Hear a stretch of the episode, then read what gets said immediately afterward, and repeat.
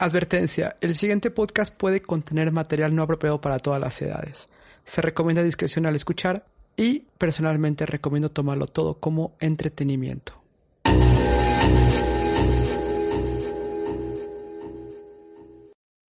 Antes de comenzar el podcast, quiero recordarles a todos que está el nuevo grupo de Facebook. Lo pueden encontrar como comunidad de podcast adimensional, donde todos los días estamos compartiendo algún video, algún relato, algún tema ahí paranormal. La verdad creo que mucha gente le está agradando pues a los que ya están ahí dentro de ese grupo. Y bueno, ahí los esperamos. Muchísimas gracias.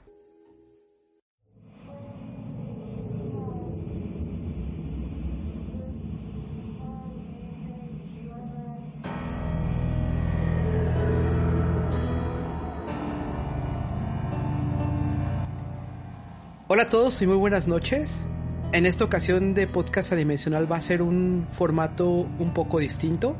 Estoy con un muy buen amigo al cual yo siempre toda mi vida le he llamado Exiapan y de hecho grabó una vez también con nosotros su historia hace bastantes años aquí en Podcast Adimensional.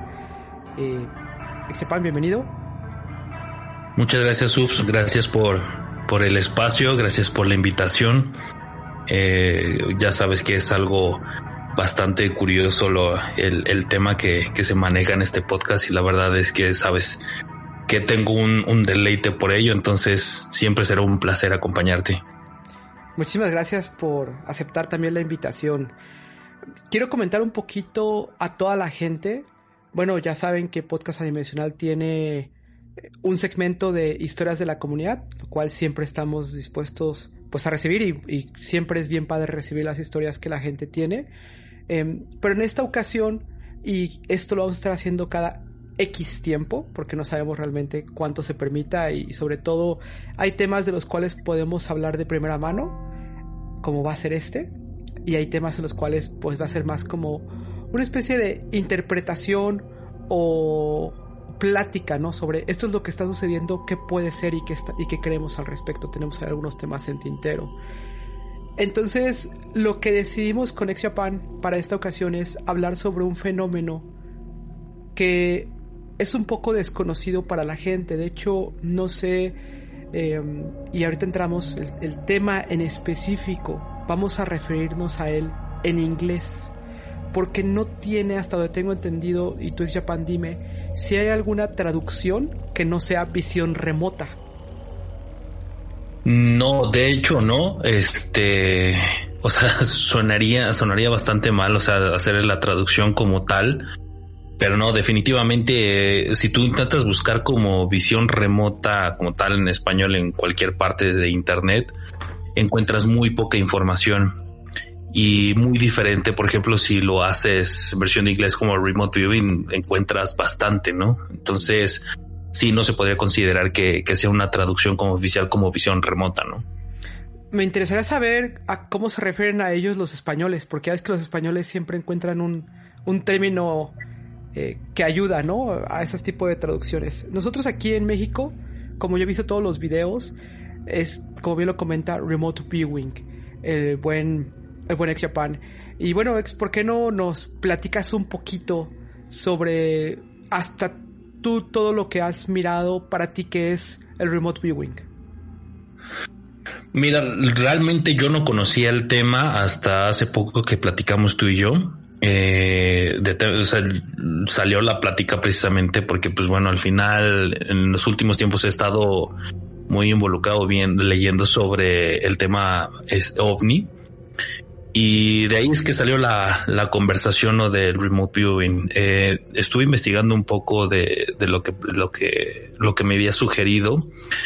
Y bueno, al final encontré que pues es la, una, una habilidad, llamémosle de una manera, porque al final es una capacidad que tiene el cerebro para desarrollar que, que al final en teoría todos lo tenemos, sin embargo no todos lo, lo podemos desarrollar. Es, lo comparan mucho con, quizá las habilidades que se tienen como para tocar un instrumento, como para, para alguna actividad deportiva, hay gente que lo tiene como una habilidad nata, que no tiene que esforzarse este, pues en gran cantidad para poderlo lograr. Y existen las personas que con perseverancia, pues al final lo alcanzan, ¿no? Algo parecido es el remote viewing, ¿no? Es una, es una capacidad que tiene el, cerebro y que al final, pues bueno, el trabajar con ella, pues puedes lograr como como este estado, ¿no? Quizá de, no sé si llamarle correctamente trance, o sea, tú, tú eres el conoce más un poco del tema, pero es como un sistema, un, un estado de trance en el que pues el cerebro entra en un estado de, de concentración y relajación es de que pues te permite visualizar precisamente cosas que están fuera de tu, de tu espacio, ¿no? Mm, sí. Eh, como yo definiría remote viewing o la visión remota, es la capacidad para poder obtener información de un objetivo aun cuando tú no sepas cuál es tu objetivo.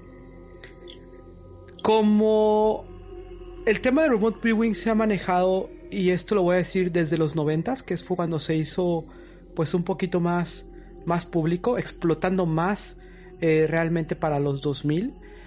Em, es un programa el cual, bueno, entrando más en la materia, se desarrolló en la CIA con científicos eh, o investigadores de la Universidad de Stanford, me parece. Y hay algo muy curioso aquí. No es la primera vez en mi vida que yo he escuchado que la Universidad de Stanford es pionera en algún tema, voy a decirlo, parapsicológico aun cuando voy a hacer una acotación de por qué no se debe utilizar esta, este término. La Universidad de Stanford también dio vida a las investigaciones de un científico que tal vez después llamaremos aquí en este programa y que hablaremos eh, sobre, el, sobre este, las hazañas de este científico que es Stephen LaBerge, el cual contemporáneamente podemos llamar el padre del sueño lúcido. Él desarrolló toda una técnica para poder obtener y prepararte para el sueño lúcido. ¿Qué sucede y por qué no quiero referirme al remote viewing como un tema meramente parapsicológico? Las personas que trabajaron principalmente antes de que la CIA llegara fueron Russell Targ y me parece que Harold Potholf. Estos dos científicos antes de siquiera acercarse a estas posibilidades de remote viewing, estuvieron trabajando 20 años en tecnología láser. Entonces, pues no es que fueran eh, lectores de cartas, no es que fueran eh, adivinos, sino que meramente traían una curiosidad científica y extendieron esa eh, investigación pues más allá de lo que era un plano meramente tangible, ¿no? Cuando ellos empezaron a eh, hablar y empezaron a experimentar, que ahorita pues creo que un poquito más nos va a platicar Ex ahí, hablaban de ciertos términos, se acercaron y llegó una persona que realmente podríamos ya definirlo como el padre de los principios del remote viewing, que es Ingo Swan. Hasta aquí vamos bien, Ex, ¿algo que quieras comentar? Nada más, o sea, yo tengo algunas dudas, o sea, respecto a la parapsicología. O sea, la, la parapsicología se supone que está, tiene tres derivados, ¿no? O abarca tres temas, ¿no? Lo que es la telepatía, que pues al final es una comunicación mente a mente. La, la precognición, que es al final eh, obtener información a través del tiempo, ¿no? O sea, ya sea futuro o pasado pero hay un término, por ejemplo, que es la clarividencia, que al final es obtener información sobre objetos a distancia. ¿Cuál sería la diferencia entre clarividencia y remote viewing? Ok, creo que es una manera, hay una manera fácil de describirlo, pero tengo que usar el ejemplo de qué es el remote viewing en sí para poder explicarlo. El remote viewing consta de que una persona va a poder tratar o va a tratar de obtener información sobre un objetivo, como previamente lo mencioné, sin necesariamente saber qué es ese objetivo. Por ejemplo, si tú pensaras en obtener información de la luna, tú sabes que estás identificando la luna.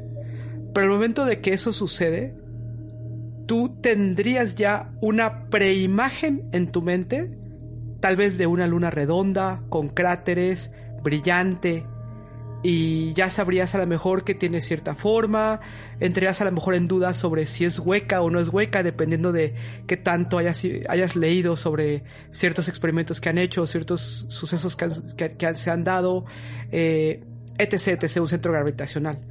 En el caso de remote viewing, que eso ya diríamos que sería como una especie de clarividencia, la estás viendo tal cual, ¿no?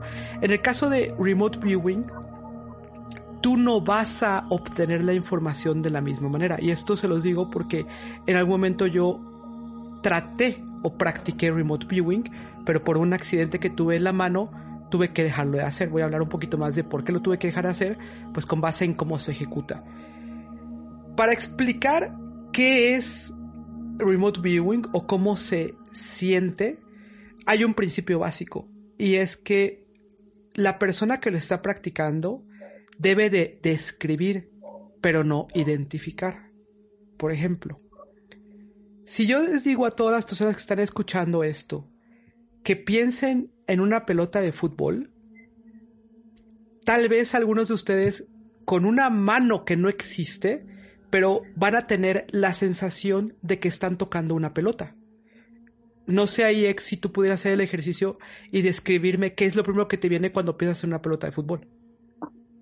Sí, o sea, al final ves el, el, objeto esférico, las, el, el clásica, la figura, a lo mejor, este, los diferentes tonalidades de negro, blanco, etcétera, ¿no? Y tienes la capacidad tú, cuando tienes estos recuerdos de una pelota, de sentir la dureza de la pelota, de decir hay ciertos, digamos, hexágonos en la forma o de voleibol y entonces se sienten como estas divisiones entre cómo está compuesta. Sí, o sea, puedes recordar quizá a lo mejor la textura. La, exacto, como tú, como tú dices, la, textura, la dureza, ¿no? De, del objeto, ¿no? Y en el caso de una, de una pelota de tenis sería lo mismo. Sí, definitivo. ¿Cómo identificas eh, la diferencia entre una, entre una pelota de tenis y una pelota de fútbol. Quizás porque ya, ya la conoces, ¿no? Así es. ¿Qué sucede con Remote Viewing? Con Remote Viewing te van a llegar sensaciones, una imagen tal vez, o un sonido, o vas a pensar en un sonido. Eh, y voy a hablar un poquito cuando yo lo practiqué, que fue muy poco, fue muy breve, pero fue muy impactante para mí. Y tú lo que debes de hacer es decir, por ejemplo, en el caso de una pelota de tenis, si te está llegando la pelota de tenis es redondo, parece que, está felpado, el material es hecho por, parece que está hecho, no parece algo natural, eh, es pequeño, pero jamás debes de decir, es una pelota de tenis. Debes de describir de qué está compuesto, pero no debes de identificar. Y en algunas ocasiones también algo que se recomienda es de cómo te llegue hacer un sketch. Tratar de dibujar algo random como un sketch porque tal vez estés viendo el objeto desde algún ángulo diferente, ¿ok? Ese es en principio un poco la base del remote viewing. Lo importante no es lo que, cómo es la técnica, porque de hecho cuando hablan estas personas eh, que, hoy en día pueden encontrar muchísimos videos sobre estas personas eh, que son los, digamos, los sucesores de, Ingo Swan. Estás hablando de eh, Joseph Muniaku. estás hablando también de personas que, que han estado, que estuvieron en su momento en el programa de la CIA y que ellos decían, oye, nosotros pensábamos que cuando nos iban a invitar a este proyecto iban a estar, digamos, los militares ahí con velas y en medio de una mesa ahí todos, digamos, concentrados y en un estado de conciencia alterada. Y no, ellos llegaban y los veían fumando, riéndose y tomando, ¿no? Tomando agua o tomando lo que sea. Entonces decían, ¿qué clase? ¿Realmente qué están haciendo aquí? Porque esto no parece ser para nada algo con un método pues no científico, pero con un método repetible. Pero fue ahí donde se dieron cuenta que las reglas eran un poquito diferentes a lo que ellos estaban pensando, ¿no? No pero, sé si aquí tienes alguna duda. Sí, o sea, mm, el remote viewing al final está catalogado como, o sea, puedes visualizar el, o sea, situaciones u objetos en otro, en otra situación, contexto pero se puede visualizar a través del tiempo, o sea, hablando de pasado o futuro. Eso es algo muy curioso y la respuesta es sí, pero siempre hay ciertas limitantes o acotaciones, de acuerdo a lo que, a lo, que yo he investigado. ¿Qué sucede con el remote viewing? Primero, tú puedes definir cualquier objetivo. Un objetivo puede ser, por ejemplo, eh, algo que está dentro de un cofre. Puede ser algún objeto perdido en el tiempo. Podrías tratar de describir dónde se encuentra. Pero no necesariamente tú puedes agarrar y decir, por ejemplo, supongamos, ¿no? Se robaron la Mona Lisa. Entonces tú creas en un papel y escribes el lugar donde se encuentra la Mona Lisa, lo pones en un sobre y dices, este es el objetivo 1 y voy a describir el objetivo 1. Tú no podrías hacer eso. Alguien más tendrá que llegar y darte ese objetivo sin decirte que es el objetivo para que tú lo hagas. Y así es como funcionaba. Trataban de no contaminar tanto quién lo iba a, a buscar, como la persona que le iba a proporcionar, no sabían, ellos no sabían qué estaban describiendo. Y eso es parte de lo que es interesante sobre la técnica que se utiliza en este punto. Por ejemplo, entonces, si, si tú me hablas, en el remote viewing, o sea, tú puedes, tú me comentas que a lo mejor no es tan tangible lo que quizá estás visualizando.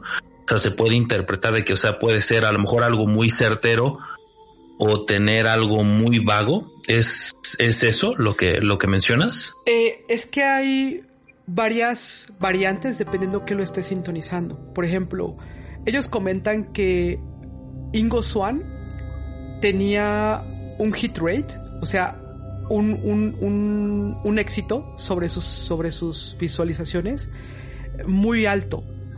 Y él era una persona muy muy confiable, es decir, él no mentía. Entonces muchas de las cosas que Ingo Swan dijo, y fueron cosas muy impresionantes, de hecho él escribió un libro sobre la, luna y eventos extraterrestres, y lo que se dieron cuenta es que algunas personas que practicaban en, en, este tema de la CIA, el remote viewing, algunas eran buenas para describir lugares, otros eran buenos para describir colores, otros eran buenos para describir materiales, pero no todos tenían 100% de efectividad en todo.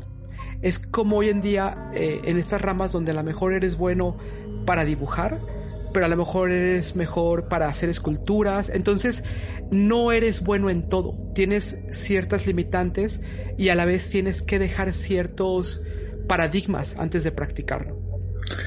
¿Sabes, ¿Sabes por qué es mi pregunta? Porque tu comentario me, me recuerda un poco a un a un profeta, este, que existen, existen varios mitos sobre él, ¿no? Estoy hablando específicamente de Nostradamus, ¿no? Nostradamus, por lo que tú me comentas, podría caer entre, entre ser una persona que practicara el, aunque, aunque obviamente por la época, pues bueno, no estaba catalogado como tal, pero podría ser una precognición que al final obtiene información a través del tiempo, o podría ser una persona que estaba basada o trabajando con el remote viewing sin obviamente pues estar clasificado como tal. Porque completamente la pregunta. Al final Nostradamus, este, existen dos teorías acerca de sus profecías, ¿no? Porque sus profecías, o sea, para quien no lo sepa, pues bueno, al final Nostradamus creó un, llamémoslo un libro de, de 942 predicciones, ¿no? Y dentro de sus predicciones o sea, realmente pues son muy vagas, ¿no? O sea, parece como si fueran un, un puzzle, ¿no? Un, juego de palabras. Y existen dos teorías sobre Nostradamus acerca de eso. Uno, que este, que al final, pues bueno, o sea, lo manejaba de esa manera porque pues por la época, pues, ya sabes que la iglesia pues perseguía todo lo que fuera distinto, ¿no? A lo que, a lo que ellos profanaban, ¿no? Pero también puede ser que como tú lo dices, o sea, al final puede ser que no, no, no lo visualices tan perfectamente que a lo mejor él lo que está plasmando en sus predicciones puede ser, o sea, como pequeños eslabones o datos de lo que recopilaba de sus predicciones y las plasmaba de esa manera, ¿no? O sea, al final puede interpretarse que haya sido un juego de palabras o puede ser que realmente haya sido como juego de varias situaciones que visualizó y al final se, se armó algo en particular, ¿no? Y yo te voy a dar una tercera teoría. Eh, precisamente es en la que podríamos decir que yo estoy más inclinado. Esto es un tema que vamos a hablar en un futuro, pero tiene que ver con la hipnosis cuántica. La hipnosis cuántica es así, involucra un estado alterado de la, de la conciencia, de tranquilidad. Y eh, de manera contemporánea hubo una persona que pues es la madre de la hipnosis cuántica que se llama Dolores Cannon. Dolores Cannon hacía regresiones, eh, vidas pasadas, y ella buscaba, durante todo su tiempo que estuvo haciendo regresiones, algo fuera de la vida pasada tradicional. En una ocasión, ella tenía a una persona a la cual estaba realizando esta, eh, esta regresión de vida pasada y le dijo, descríbeme dónde estás. Y ella le dijo, estoy viendo a Nostradamus. Soy una discípula de Nostradamus. Y entonces fue cuando Dolores se sorprendió y dijo, tengo una oportunidad para obtener algo de información sobre una época que pues no se sabe realmente qué fue lo que Nostradamus estaba haciendo. Pero curiosamente, todo lo están narrando. Una de las teorías que tenemos sobre el tiempo es que todo está pasando al mismo tiempo. El pasado, el presente y el futuro están pasando al mismo tiempo. Por eso es posible tener eventos en los cuales en una regresión en una vida y estás viendo una, una vida pasada, tú puedes ayudar, porque ese es el objetivo de las vidas pasadas, es aprender a sanar la vida pasada para sanar la vida presente. Si no, tu ser superior no podría acceder a esa información de la vida pasada. Cuando ella está haciendo con esta persona esa regresión, Nostradamus se da cuenta que su, que su aprendiz, que su alumna, está hablando con otra persona en otra línea de tiempo. Y se acerca y le dice, oye, yo quiero tener contacto con esa persona con la que tú estés hablando, porque yo sé que lo que yo escribí hoy en día se está malinterpretando en el futuro. No se está entendiendo el mensaje de mis predicciones. Y es ahí donde Dolores Cannon escribe cinco libros que le llama Conversations with Nostradamus, conversaciones con Nostradamus, donde se sienta con Nostradamus y revisa las profecías de cuál era verdaderamente el significado. ¿Qué sucede? Nostradamus le dice, lo que yo vi, las profecías que yo tengo, son 10 diferentes mundos paralelos en los cuales la humanidad puede, eventos en los cuales la humanidad puede caer. Pero mi objetivo era el mostrar lo peor de esos 10 eventos para que la gente lo evite, no para que se cumplan. El objetivo que Nostradamus tenía, eh, o que le dijo a Dolores Cannon es, yo quiero que esto se evite, no que esto se cumpla. Entonces ahí tienes una tercera teoría. Pero fíjate, sí, e-, eso me lleva a, pensar en muchas otras cosas, ¿no? Lo que pasa es que al final todo esto tiene mucha relación, por ejemplo, lo que en algún momento te platicaba, o sea, con la parte de, del fenómeno ovni, la parte de este, de los diferentes tipos de, de civilizaciones que existen, pero, o sea, te, lo, te lo hago mención porque no sé si recuerdas que yo te hablaba acerca de que las diferentes civilizaciones que existen, existe una teoría, no sé si tú la has escuchado, la, este, la escala de Kardashev. No sé si la puedes comentar. La, la escala de, de, Kardashev es este, pues es una teoría creada por un, un ruso que se llama Nikolai Kardashev en donde él este, menciona que existen diferentes tipos de, de niveles de civilización o de, o de cultura, llamémoslo de una manera. En teoría, él hace mención de que existen cinco, cinco tipos de civilización. Nosotros, o sea, la, la, la, humanidad como tal, ni siquiera somos la uno, ¿no? O sea, somos así como la punto ocho o algo por el estilo, ¿no? Se supone que lo que nos divide entre ser una civilización tipo 1 y una, y una civilización como la que estamos ahorita es que al final este, somos consumidores de pues nuestro ambiente, ¿no? De nuestro, de nuestro planeta. En el día. ¿Perdón? Como depredadores del, del ambiente, ¿no? Sí, exacto. O sea, se supone que nosotros lo que nos divide precisamente de esa civilización es el día que encontremos o descubramos la antimateria o la forma de ya no consumir nuestros recursos y que la energía la podamos obtener este, de diferentes maneras sin tener que destruirnos a nosotros mismos, ¿no? Entonces habla acerca precisamente de esas otras civilizaciones que al final, entre más avanzadas son, pues mayor es su capacidad para poder aprovechar la energía de, o sea, del universo como tal. Entonces, o sea, prácticamente una, una civilización tipo 5, pues es una civilización que es capaz de, este, de incluso de conseguir energía de los mismos hoyos negros y de cualquier elemento que pueda existir en el universo.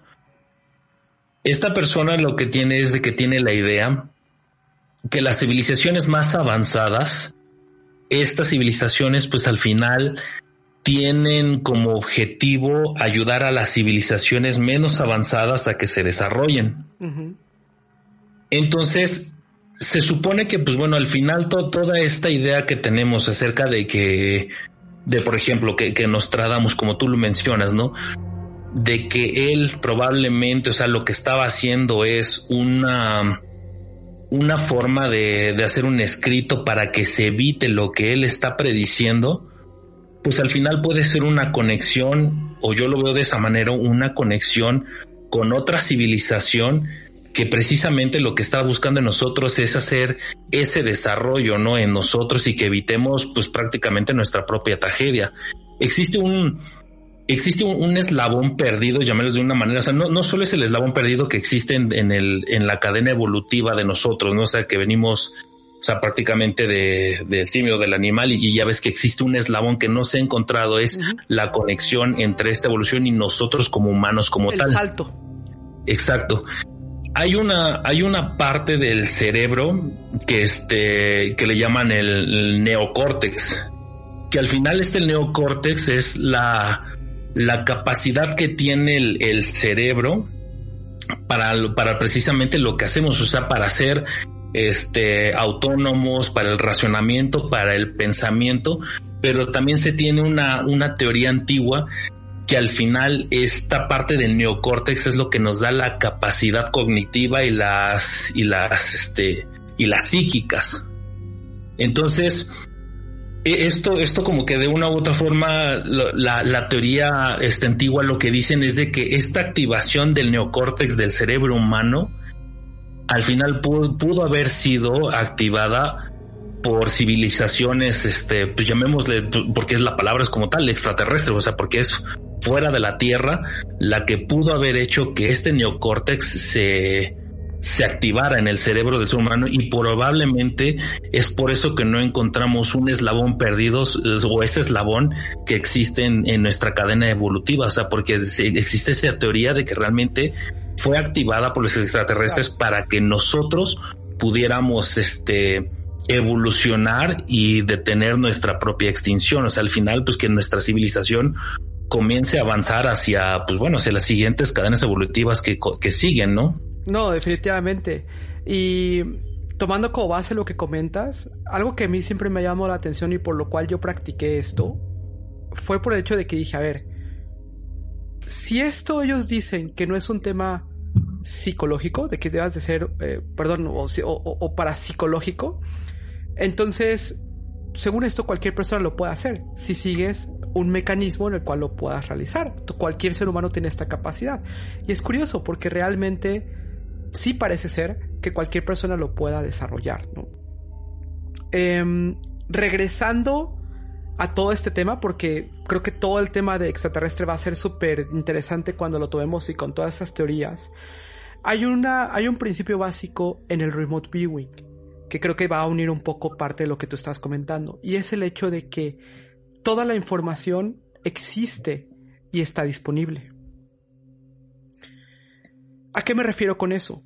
Lo único que no sabemos, así como hoy en día, si ustedes se detienen, en el momento, en, o sea, pónganse ustedes en primera persona y fíjense dónde están, volteen a su alrededor. Vean toda esta dimensión física en la cual ustedes se encuentran. Obviamente si van, si van manejando, o sea, tomen sus precauciones, ¿no? Pero lo que me refiero es, hay ondas microondas, hay ondas celulares, hay wifi, eh, hay infinita tecnología, hay radio, hay televisión, hay infinita tecnología que está pasando en este momento por ustedes mismos y que como no tienen el dispositivo o el aparato para sintonizarlo, no lo están captando. Hay ruido, hay ruido en el ambiente, pero no lo saben sintonizar porque necesitan un dispositivo especial. El principio del remote viewing es lo mismo. Tienes que aprender a sintonizar esa información que tú buscas para poder plasmar y poder tener esta llamada visión remota. Yo quisiera preguntarte, em, tú, el, el, remote viewing, o sea, tú tuviste una iniciativa por hacerlo o existió un detonante, o sea, que te, que te hizo darte cuenta que tenías esta habilidad. No, yo no tengo ninguna habilidad, ni fue tanto un tema eh, en específico esto no, de detonante de fue llegar a ver videos de YouTube.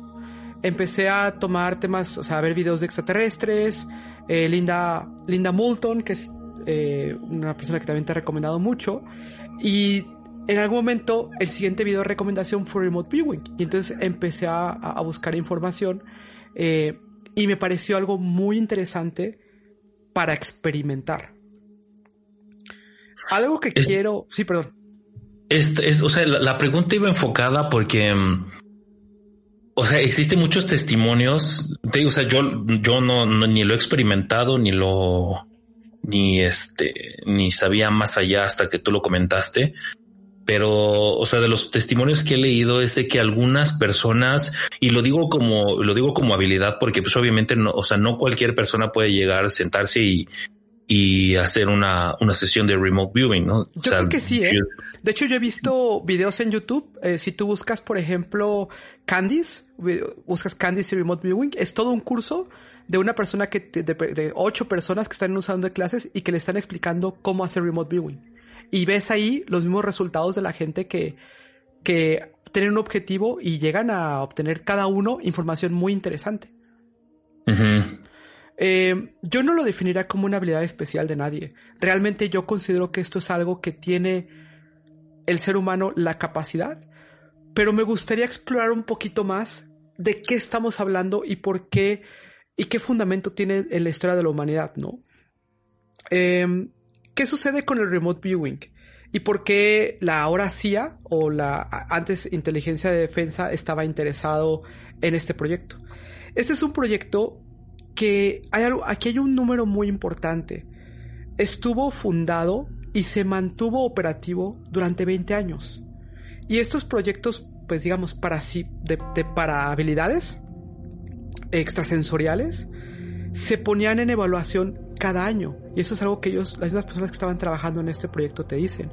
Oye, todos los años llegaba una persona que decía que esto era un bluff y hacíamos, nuestra labor era convencerlo con pruebas de que esto era real.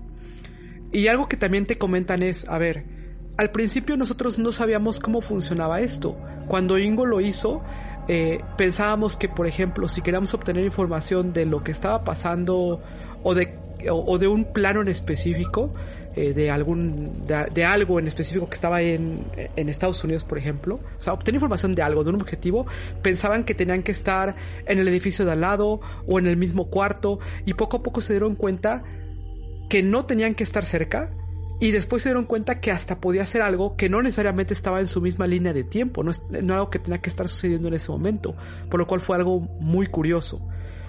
La CIA descontinúa este proyecto eh, aproximadamente los 96, 97, pero dice que no hay evidencia de que este proyecto se pueda confiar, o sea, de que esto sea real. Dices, oye, fundaste esto durante 20 años.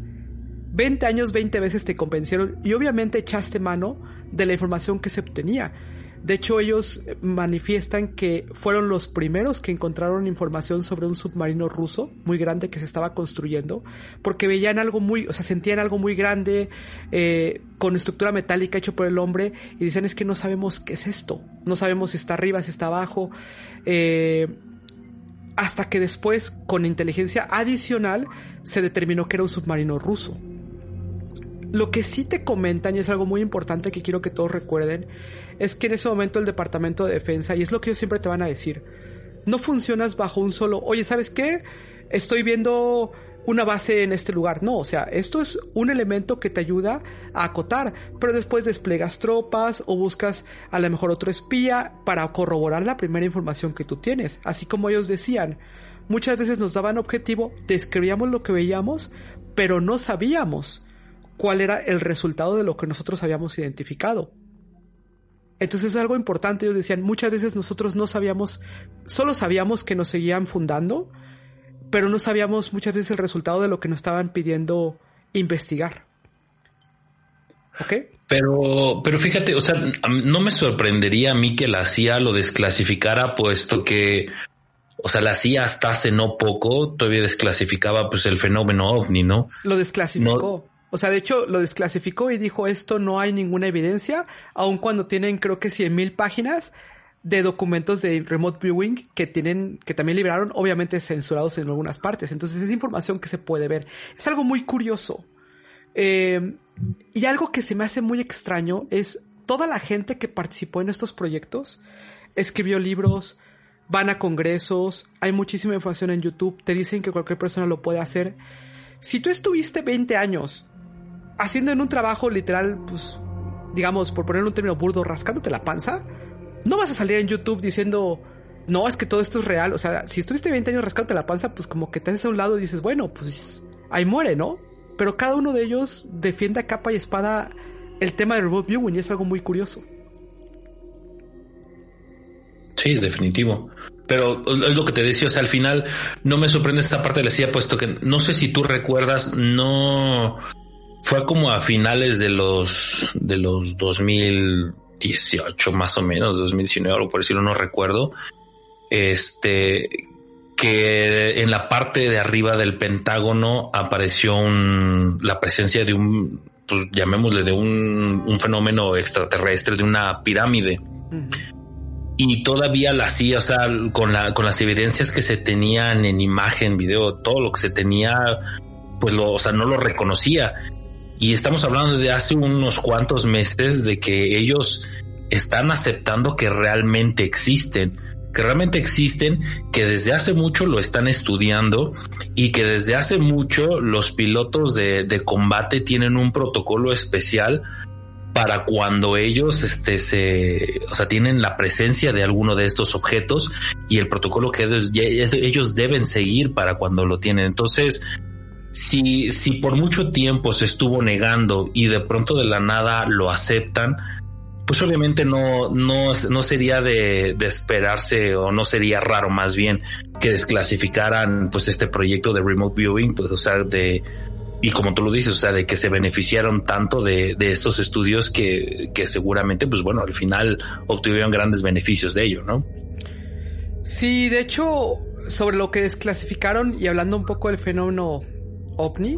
Eh, y eso acaba de suceder apenas, ¿no? Algo que yo quiero comentar es, pues lo que está diciendo las agencias de, de, inteligencia es, oiga, nosotros avalamos que hay un objeto, un objeto no identificado ahí, es real, pero nunca te están diciendo son extraterrestres, solamente están diciendo es un objeto no identificado. Y así es el juego de palabras que ellos utilizan, ¿no? Como el sí, claro. sí, pero no. Sí, sí, sí. Eh, ¿Sabes que hubo, eh, y en todas estas entrevistas de, YouTube, hubo en algunas ocasiones eh, remote viewing sobre ovnis? Obviamente la persona que lo estaba haciendo no sabía qué estaba identificando. O sea, literal les llegaba un sobre cerrado, este es tu target R2540, describe tu objetivo. Y ellos decían, por ejemplo, bueno, esto es una... Em, esto es un material hecho por el hombre, está en el fondo, está, está rodeado de agua, parece ser que está inerte, lleva ahí mucho tiempo, siento como algo viejo, eh, siento que está en el fondo de, en agua, ¿no? O sea, está rodeado de mucha agua. Entonces, la persona que sí sabe qué es lo que está identificando, le dice, ok, ya describiste el objetivo, ahora dime, ¿qué pasó con el objetivo? Y ahí es donde la habilidad va variando. Y es donde ya entra esta subjetividad sobre qué sucedió, qué es lo que estaba describiendo. Lo que le dieron a describir a esta persona fue un avión que había desaparecido en un vuelo. Un avión no, no tripulado de, de personas, o sea, no de pasajeros, un avión militar que, que se había perdido y que ellos creían que estaba en el fondo de un lago. Entonces lo que no entendían es qué le había pasado a ese avión para poder, este, para estar ahí, ¿no? A ese jet o no sé qué haya sido. Entonces le dice, describe qué fue lo que sucedió. Dice, bueno, eh, soy el, estoy viendo al, al piloto, eh, va tranquilo y de repente se le cruza un objeto metálico muy, a, muy grande escala, lo, lo, lo está siguiendo y es derribado. Entonces ahí es cuando se paran, dice, describe el objeto que lo, porque es borroso, ¿no? O sea, describe el objeto que lo, que lo derribó.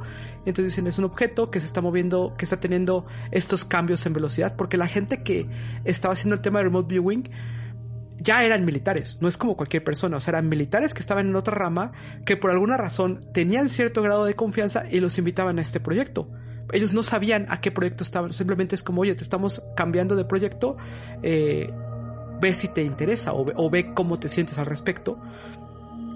Y entonces empezaron a escribir que realmente este avión había sido atacado por un, por un ovni. Pero, ¿qué sucede? Ellos escriben esta información, la entregan en un sobre y jamás se les regresa confirmación o no confirmación sobre eso. Entonces en cualquier momento la CIA puede decir, esto pues realmente no tuvo, no tiene veracidad, no hay nada que diga que sí, que sí fue real, ¿no? O, que sí, o que sí es verídico en ese sentido. Claro. ¿Qué sucede aquí?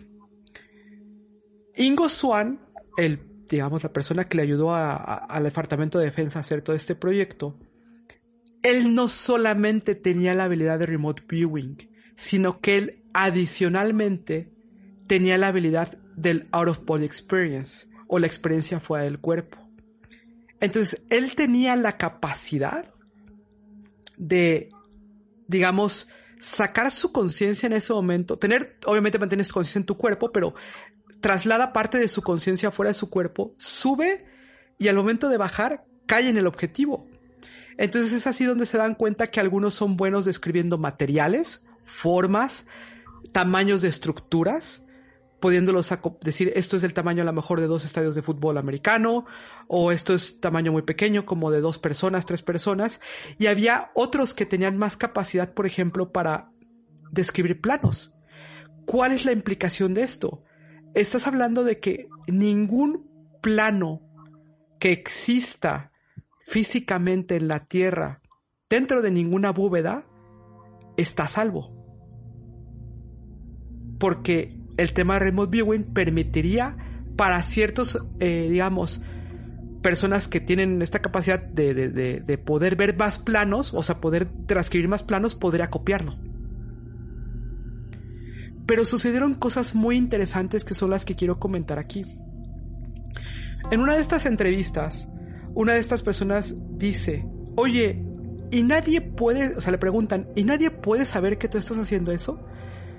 Dice, bueno, sucedió algo muy curioso, que en una ocasión que yo estaba viendo un objetivo, en ese momento que yo lo estaba viendo, visualicé otra forma humanoide que estaba cerca de ese objetivo. Y esa forma humanoide me estaba viendo también a mí. Cuando se acercó, se dio cuenta que era otra persona que estaba haciendo también en ese momento remote viewing.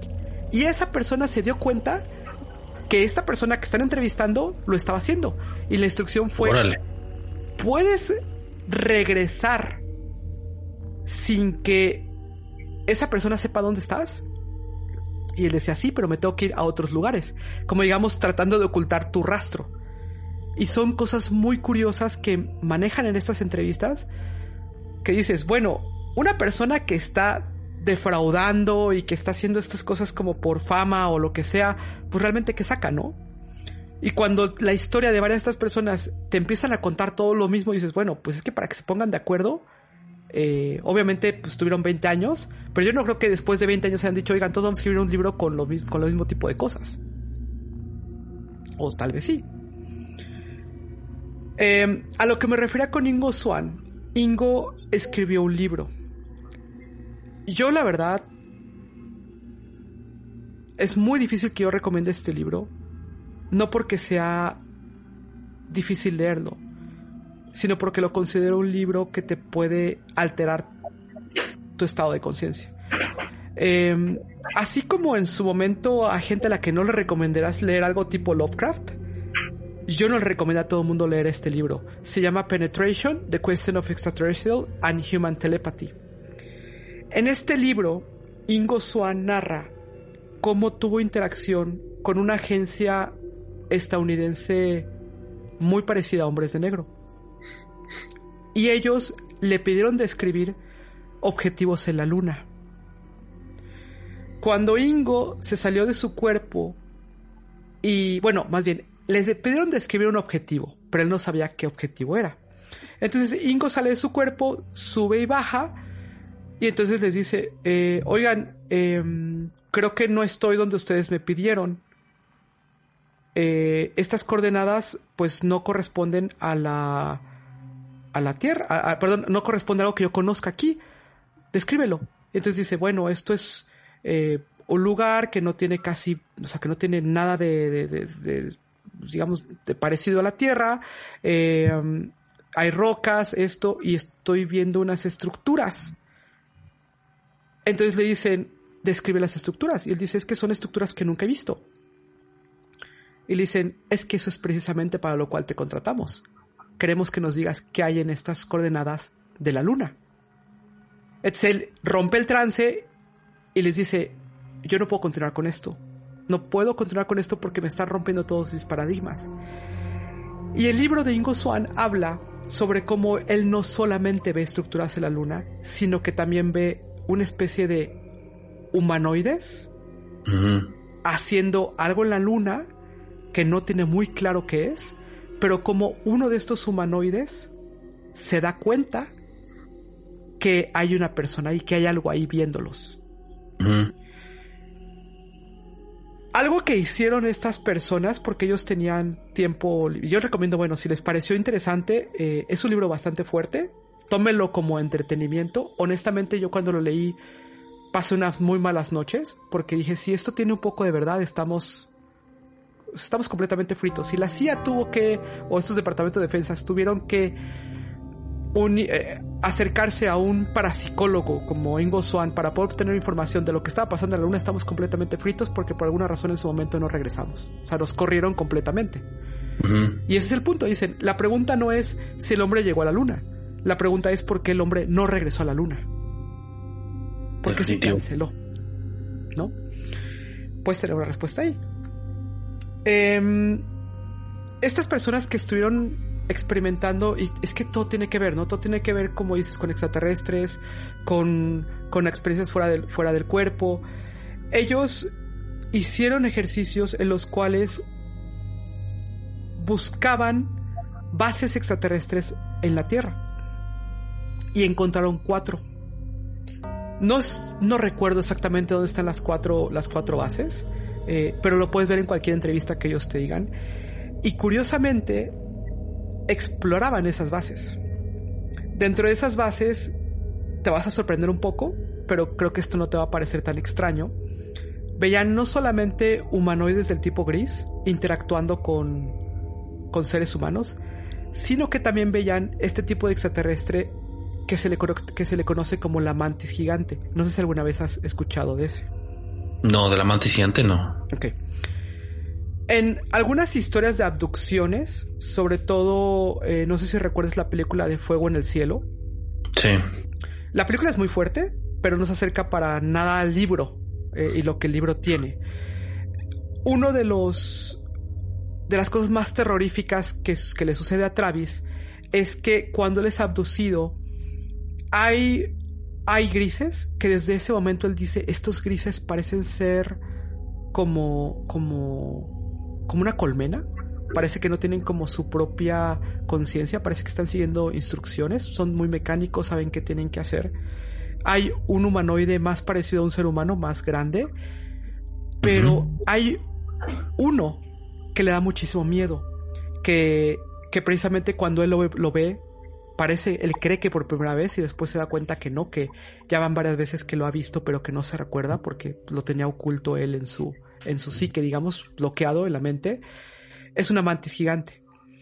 Eh, el humano, el, este extraterrestre de mantis gigante, generalmente en estas historias de abducción, acompaña en procedimientos especiales a los grises. Y de hecho él se encarga de realizar algo en los cuerpos, parece ser como parte de los implantes.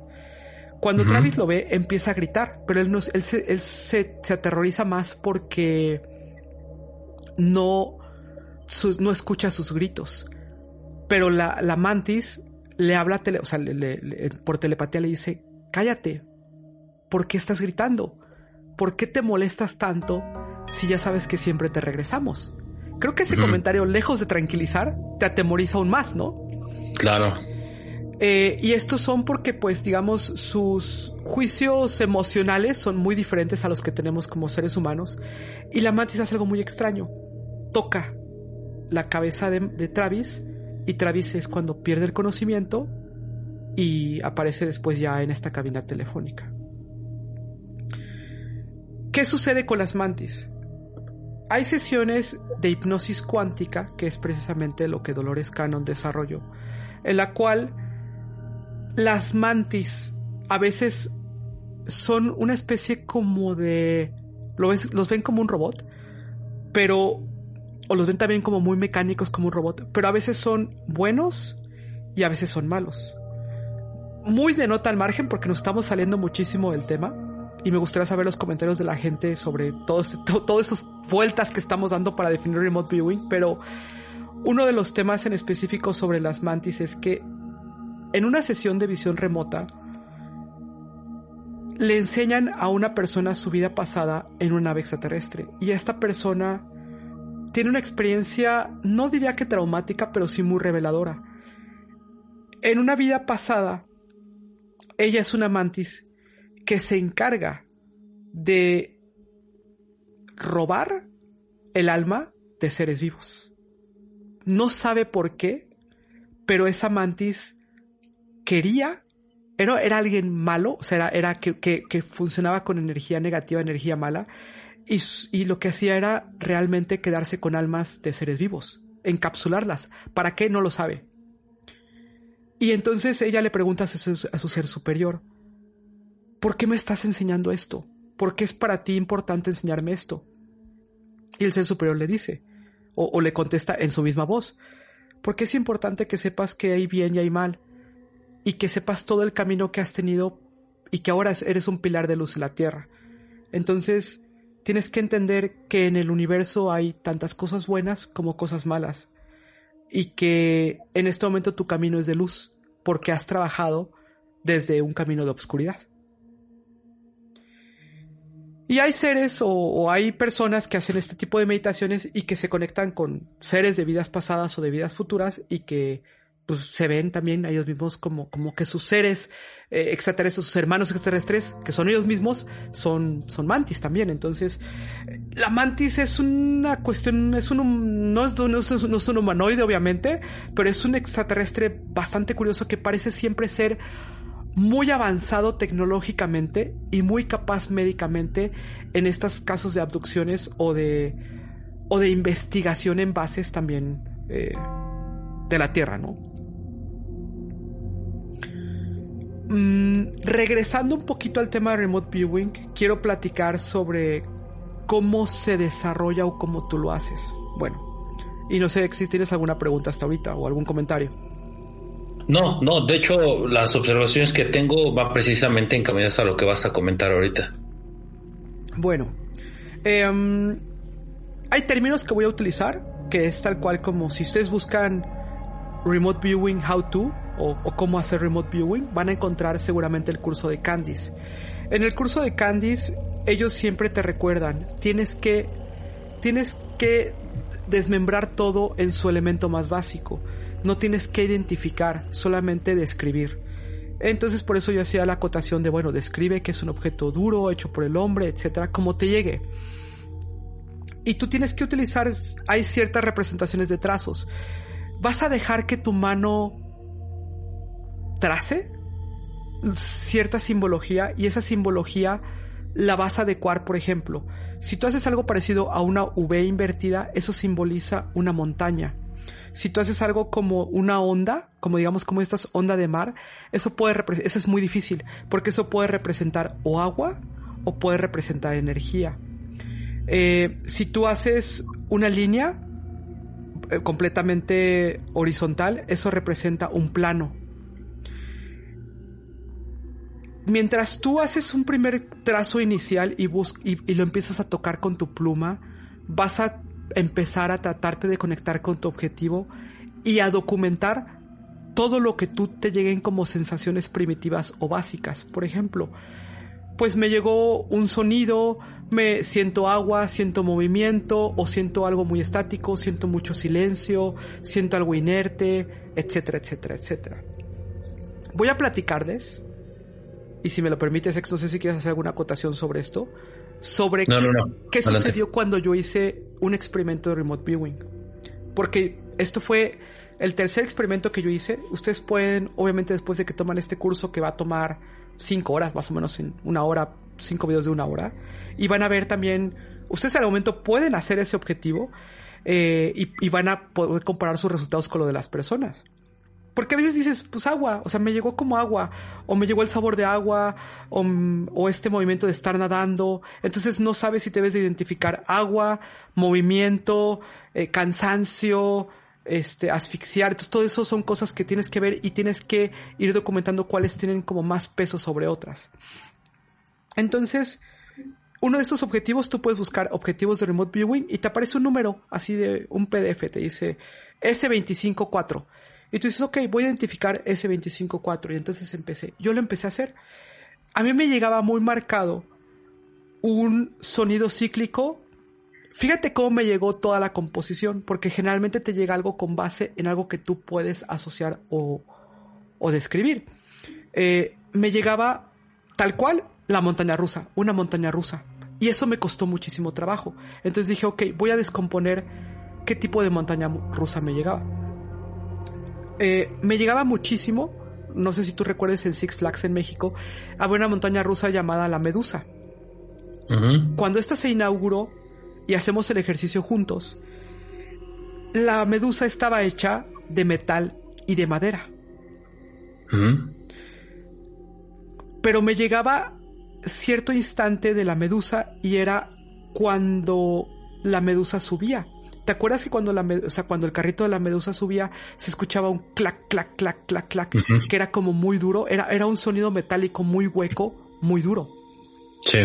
Y de igual manera, mm, como que yo tenía la imagen, o me llegó una imagen de tres, como tres cabezas, como tres cabezas vistas desde arriba, como tres bolitas, digamos, ¿no? O dos bolitas, tres o tres bolitas.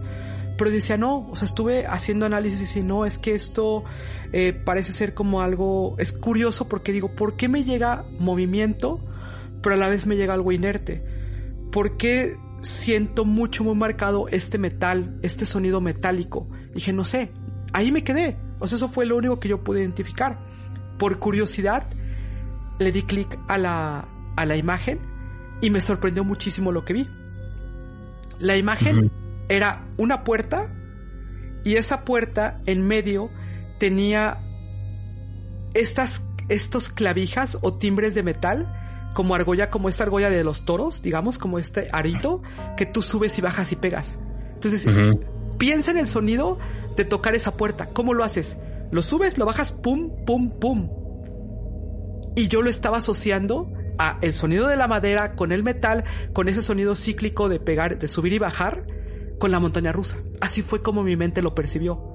Ese es un fenómeno o ese es como yo le puedo escribir a todo el mundo que se siente identificar o tener estos experimentos de visión remota. Tiene que ver, pero a la vez tiene muchísima en mi momento, que obviamente, pues, entre más lo practiques, más bueno eres, eh, tienes muchísimo grado de error. Porque si yo identificaba una montaña rusa, estaba súper lejos de lo que realmente era el objetivo. Y el objetivo era identificar, oye, es algo, de, es algo de madera, que tiene metal, por alguna razón siento que este metal tiene un sonido, eh, y siento como un movimiento que sube y que baja. Y ya, si yo hubiera identificado eso, me hubiera acercado muchísimo más que si hubiera dicho montaña rusa. ¿Estás de acuerdo? Claro. Así es como funciona, pues un poco en mi manera muy primitiva de, de, la habilidad que yo tuve, que lo tuve que dejar de hacer porque yo me compré hasta mi whiteboard para como estos como profesores, para ahí estar usando y no estar usando hojas porque a mí pues tú sabes que casi no me gusta escribir, entonces con un plumón, yo visto viendo videos y gente lo utilizaba con plumón, pero yo me accidenté de la mano. Eh, fue una época donde yo a los a la semana siguiente estaba súper clavado en esto eh, pues me corté el tendón del dedo, del dedo meñique y pues estuve dos meses incapacitado de no poder estar haciendo pues nada de estos ejercicios y no le iba a hacer con la izquierda porque no tenía habilidad.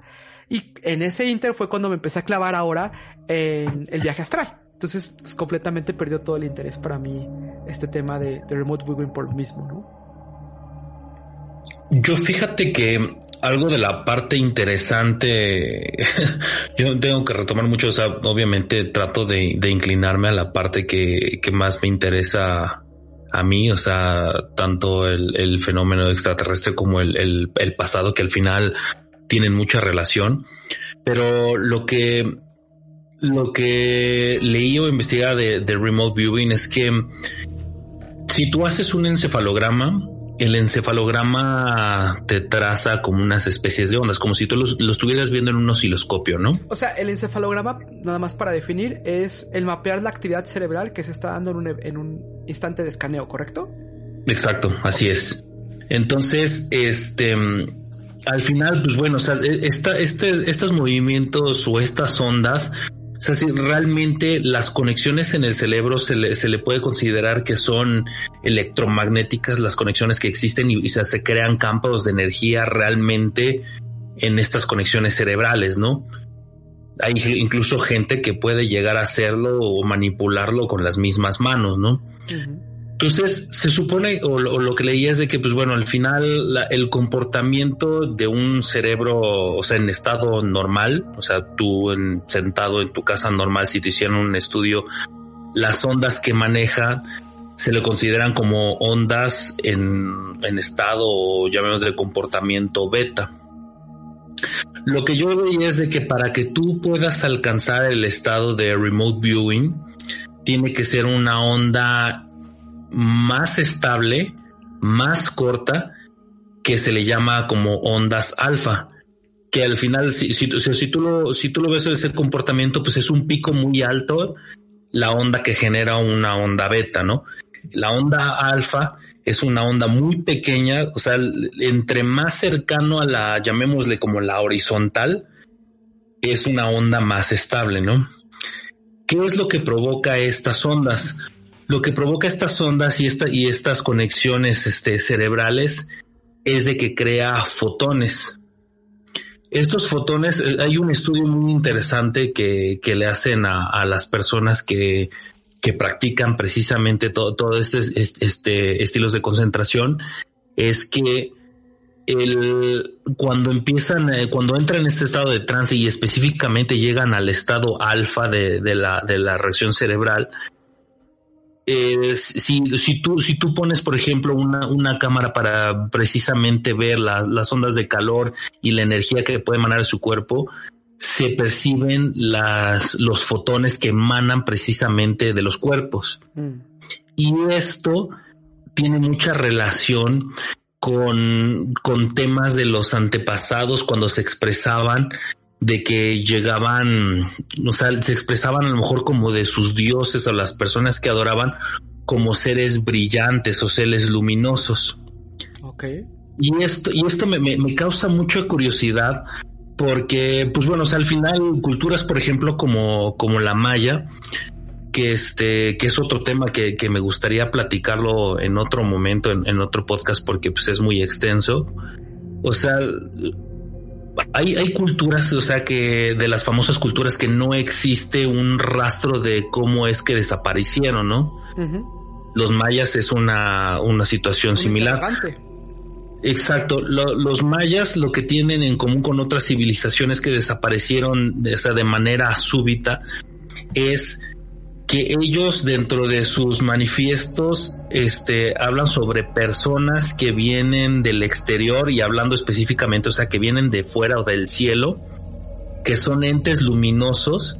E incluso no sé si tú llegaste a ver, o sea, que había, y esto puede ser la razón quizá a lo mejor de, de, su extinción o por estilo, es de que muchos de ellos trataban de semejarse a, a ellos Incluso, o sea, tú lo puedes ver en algunos museos en donde ellos pues realizaban a lo mejor un cierto estilo de armadura para deformarse el cráneo y hacer una semejanza hacia ellos. Todo esto lo comento, o sea, porque no sé si tú lo has leído, o sea, no, yo no soy, o sea, yo no soy católico, no por estilo, este, o sea, soy creyente, pero no, no soy católico pero una, una de las cosas que no sé si, si has leído es que hablan acerca de que Moisés cuando regresó de este de o sea de obtener los diez mandamientos la, la, descripción de Moisés habla literalmente como una persona brillante, una persona que emanaba un destello, un brillo. Y esto retoma un poco a lo mejor a mi conversación este, y disculpa que, o sea, que me, que me, o sea, que me, que me salgo un poco como del, del, de la línea central, pero al final, o sea, es, o sea, tiene mucho que ver. Regresando a la, por ejemplo, a la escala de Kardashev, donde hablaba ella acerca de las civilizaciones, ¿no? Lo que te comentaba. Y, y estas de las teorías que en algún momento te, te platiqué, esa donde decían, o sea, la institución que es este, la religión, pues es una institución muy vieja, ¿no? Y ellos están preparados para, para pues lo que pueda venir en el momento en que demos una apertura hacia el, hacia el fenómeno, ¿no? Y esta, y, y, y Kardashev lo que decía es, y existe esta teoría, es de que probablemente lo que nosotros conocemos como, como Dios, o sea, como Dios como tal, como en otras religiones, como Jehová, como lo quieras describir, probablemente es una es una civilización más avanzada que la nuestra. Y es una civilización tan avanzada que es lo que te decía que al final ellos lo que están buscando es el, hacer a las otras civilizaciones menos avanzadas, pues hacerlas que evolucionen, ¿no? No, y definitivamente tengo muchísimos comentarios eh, sobre lo que yo creo que sucedió y sobre todo también por, por, lecturas de la hipnosis cuántica que hablan sobre cuál fue el origen según la hipnosis cuántica de todo esto, ¿no? Pero eh, solo para dejarlo como un comentario ahí, em, parte de lo que ellos buscan es que el humano se integre como... El, humano de esta tierra, ¿ok? Se integre como, como un hermano cósmico, igual que, todos los demás, o sea, como, semejantes. Em, y algo muy importante es que ellos comentan que pues el, la mente es mucho más poderosa de lo que nosotros hemos llegado a, realmente documentar ya como conocimiento colectivo. Pero que aún así eh, todo el conocimiento está disponible. De hecho, tan así que ellos quieren que nosotros avancemos y usan en estos libros un ejemplo que creo que te va a parecer y te va a dejar, y te va a dejar pensando y espero que todo el mundo así sea. Ellos dicen, hay cosas que ustedes creen que ustedes inventaron. Pero eso no es cierto. Son cosas que ustedes sintonizaron. Por eso tienes en el mismo planeta, al mismo tiempo, dos inventos muy similares. Claro. Yo escuché, no lo he podido comprobar porque solamente lo encontré en una fuente y me gustaría a lo mejor después buscarlo, que Tesla tenía un método de invención muy particular. Y es que en algunas ocasiones él se ponía en una, en una silla. En esa silla él tenía dos pelotas de metal o una, pelota de metal, una, esfera de metal. Y empezaba a, a tratar de no quedarse dormido. Cuando él se quedaba dormido o perdía un poco la conciencia, en ese momento la esfera se caía y ese ruido que provocaba lo volvía a despertar. Cuando eso pasaba, él se había sintonizado en un estado de conciencia alterada y así es como le llegaban algunas invenciones. Entonces parecía ser que él, y si tú te fijas, él tenía estudios muy avanzados sobre la transportación de energía no en un, no en un medio físico, ¿no? Sino en un medio etéreo, por así decirlo. Y, hablan, y, y, eso podría ser como el concepto de que él estuviera sintonizando. Ahora, regresando a Remote Viewing, pues es que si tú crees que el Remote Viewing tiene ciertas posibilidades, así como yo lo vi en mi casa, mi mamá iba a hablarle a mi abuela y decía, déjame le hablo a tu abuela, y el teléfono sonaba y era mi abuela. Y eso lo he visto también con mis hermanas, que también lo hacían con mi mamá, cuando mi mamá vivía.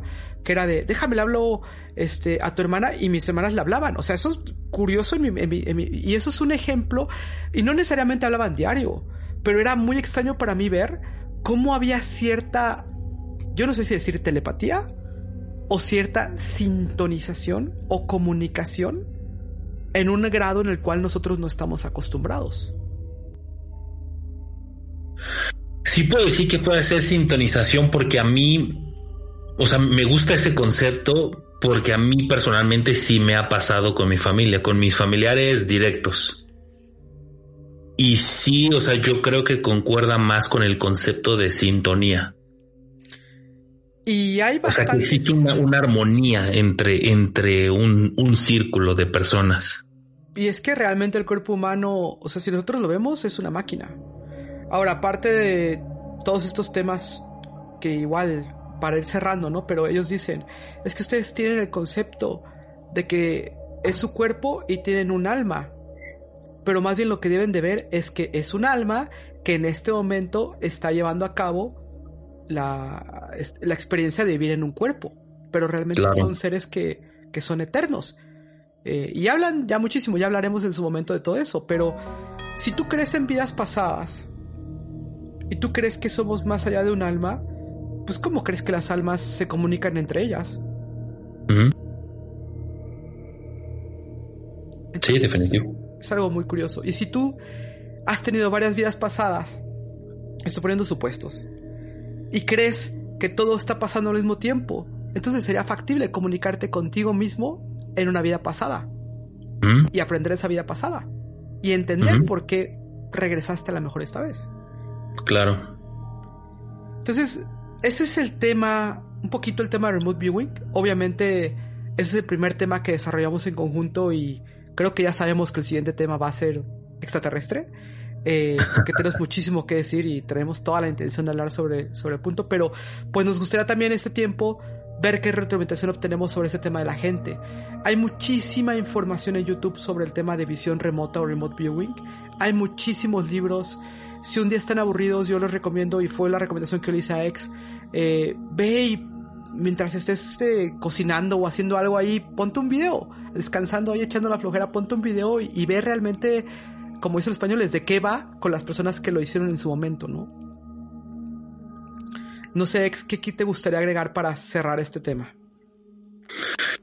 Pues bueno, al final eh, yo sí creo que entre todo lo, que hemos comentado existe una, una relación en absolutamente todos, hablando de, nuestra historia pasado, nuestro eslabón perdido, este, nuestro futuro, nuestras predicciones sobre, me gustó mucho tus palabras, o sea que real, o más bien me gustó mucho tu, tu teoría, tu forma de ver de respecto a Nostradamus, de que realmente a lo mejor lo que él estaba tratando de demostrar es lo que está viendo, evitarlo, ¿no? Entonces al final cómo se relacionan todas las cosas me, me impresiona, ¿no? Me impresiona. Entonces creo que es un tema muy vasto, ¿no? Para, para poder hablar de él. Claro, y recuerden esto. Imagínense que todo este tema es una ruleta rusa. Y tal vez uno de esos cuadritos de probabilidad, dentro de todo este tema, tal vez solo uno o dos cuadritos podemos decir que son, que latinamos a la verdad. Pero si hay algo de verdad en todo esto, cambiaría muchísimo la manera en cómo percibimos hoy en día no solamente eh, cómo obtenemos información y cómo podemos obtener información, sino mucho más allá de lo que tenemos como un fenómeno de dimensión física.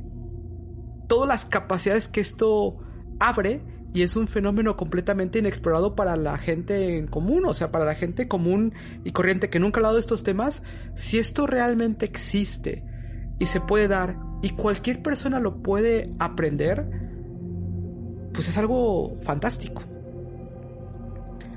Pero bueno, señores, eh, vamos cerrando el tema. Pues muchísimas gracias a todos los que se quedaron hasta el final de este audio. Eh, ex, ¿algún comentario que quieras hacer? Invitarlos también a mandar sus historias de terror.